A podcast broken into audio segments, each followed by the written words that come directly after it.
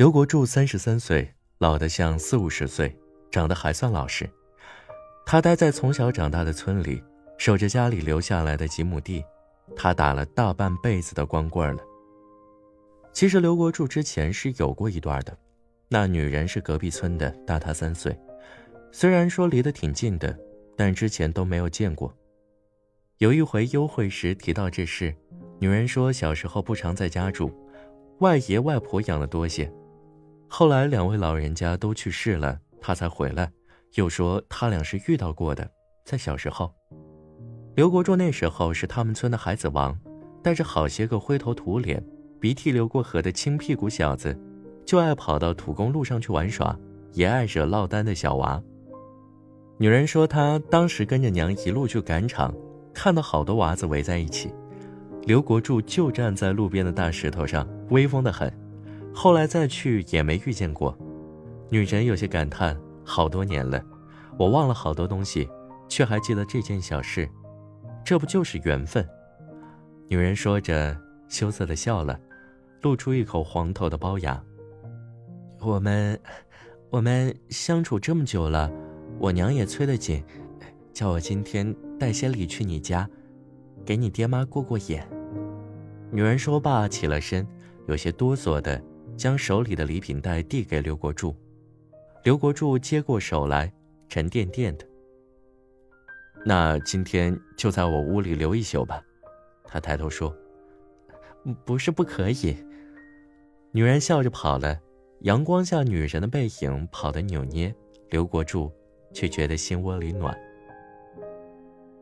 走过几段田野泥路，便到了家，娘责怪刘国柱怎么提前没说。没空多烧几个好菜，接过礼袋就赶紧进了厨房，炒了盘土鸡蛋，又把挂在梁上的老腊肉取下来，切掉老鼠咬过的部分，烧了个辣椒炒腊肉才作罢。刘国柱去端菜，灶台是这几年翻新过的，他拌的水泥，敷在以前的土灶台上，还贴了碎瓷片，就是太昏暗，旧黄灯泡上爬满了蜘蛛网。刘国柱端起辣椒炒腊肉，格外的香。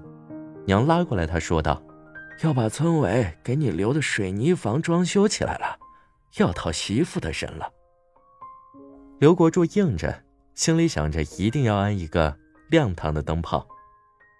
饭桌上，他娘一直给那女人挑菜，问这问那。女人说自己初中毕业，在镇上帮亲戚看店，农活也能帮上忙。他娘听得直乐，爹也欢喜，夸他能干。吃完饭，他爹就骑着摩托去了镇上，买了好些吃食回来。晚饭自然就更丰盛些了，一家人吃着笑着，融融洽洽的。饭后天已经透透的黑了，又围着火堆唠了好些时候的家常。娘还把刘国柱睡的床重新收拾起来，笑着说照顾不周。夜里坐在床上。屋外虫子叫的响，两人就这样靠在一起，都规划着婚事了。也没过几个月，房子就装修的差不多了。刘国柱把屋子里里外外都打扫干净了，安的亮堂的灯泡。父母双方也就是在屋子里谈妥了彩礼和嫁妆，虽然动了刘老家底，但稳赚不赔。这下子婚事也定了下来，是个吉利日子。结婚那天，刘国柱他爹请了村里的老厨子来做喜菜，满满罐罐八大碗，还专门去镇上请了口才好的知客司，幽默话能把大伙都逗笑。婚房布置也没马虎，满屋都是喜庆的红，还招呼小孩子闹婚房、滚婚床，一个二个都有红包拿。在这样热闹的气氛里，刘国柱和女人敬了茶，改了口，父母双方也欣慰的红了眼。刘国柱前后忙活，领着新娘子不停地邀客碰杯。那晚，女人也特别开心，嘴唇都笑裂出了血。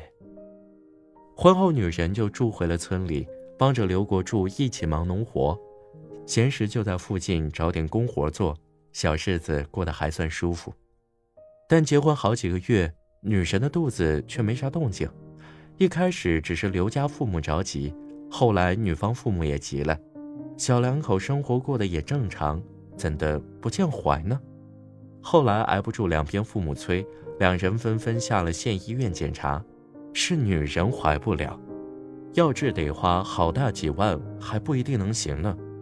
回家后，女人就哭，刘国栋听着心疼，但父母的意思是，这钱花不值，能重娶一个黄花闺女了。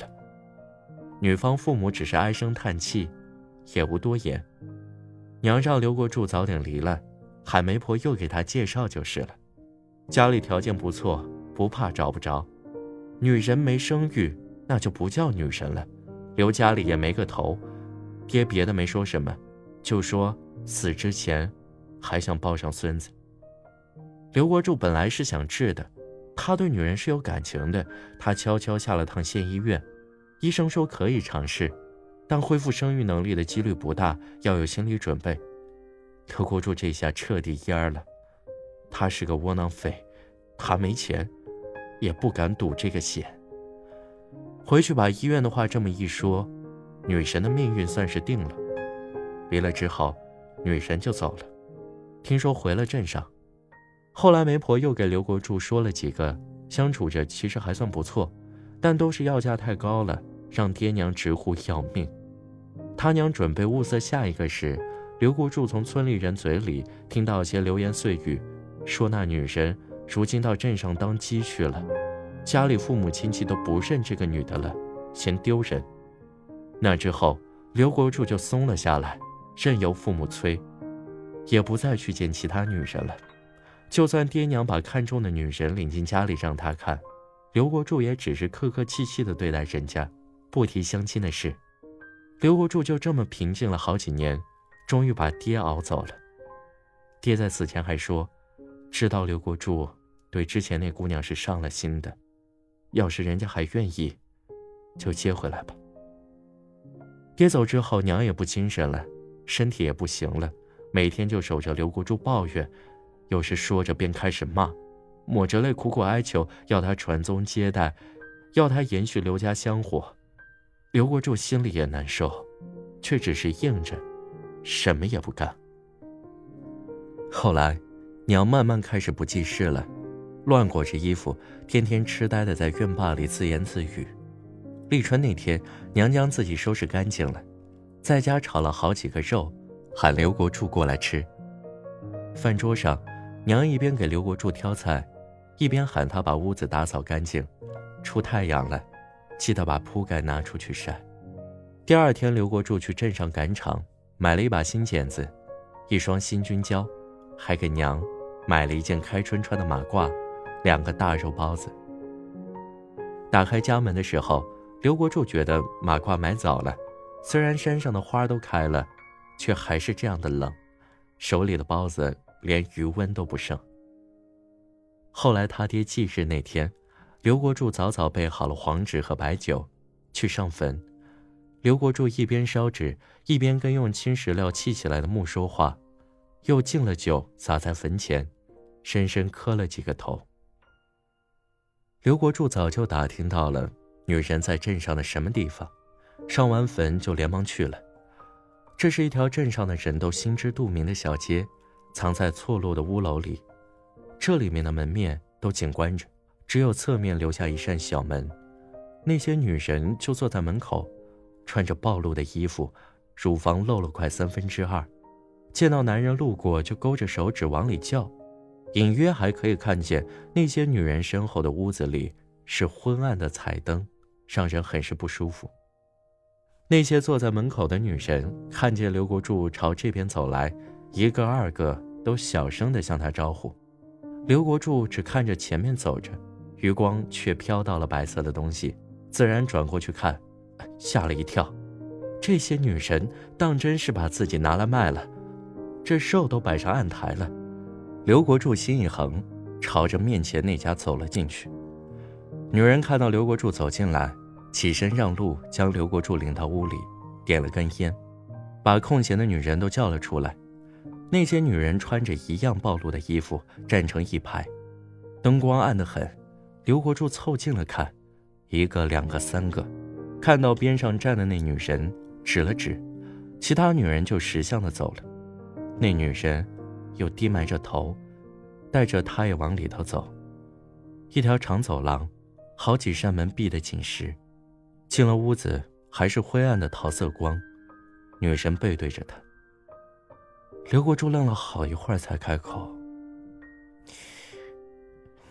你跟我回去吧，我不嫌弃你。”女人没说话，哭声却隐约的出来了。“你别待在这种地方，跟我回去吧，我还要你。”刘国柱又说。女人躲得远远的，一边抹眼泪一边说道。我在这里待了好几年了，你早干嘛去了？你就当我早就死了。是啊，早干嘛去了？早干嘛去了呢？五十一岁的刘国柱看起来只刚四十出头，走在回去的田坎上，到了村口。太阳已经埋了半边山。刘国柱想着今晚去娘家里吃饭，忽的又想起来，娘已经死了一个月有余了，没人再催他结婚了。刘国柱打了一辈子的光棍儿。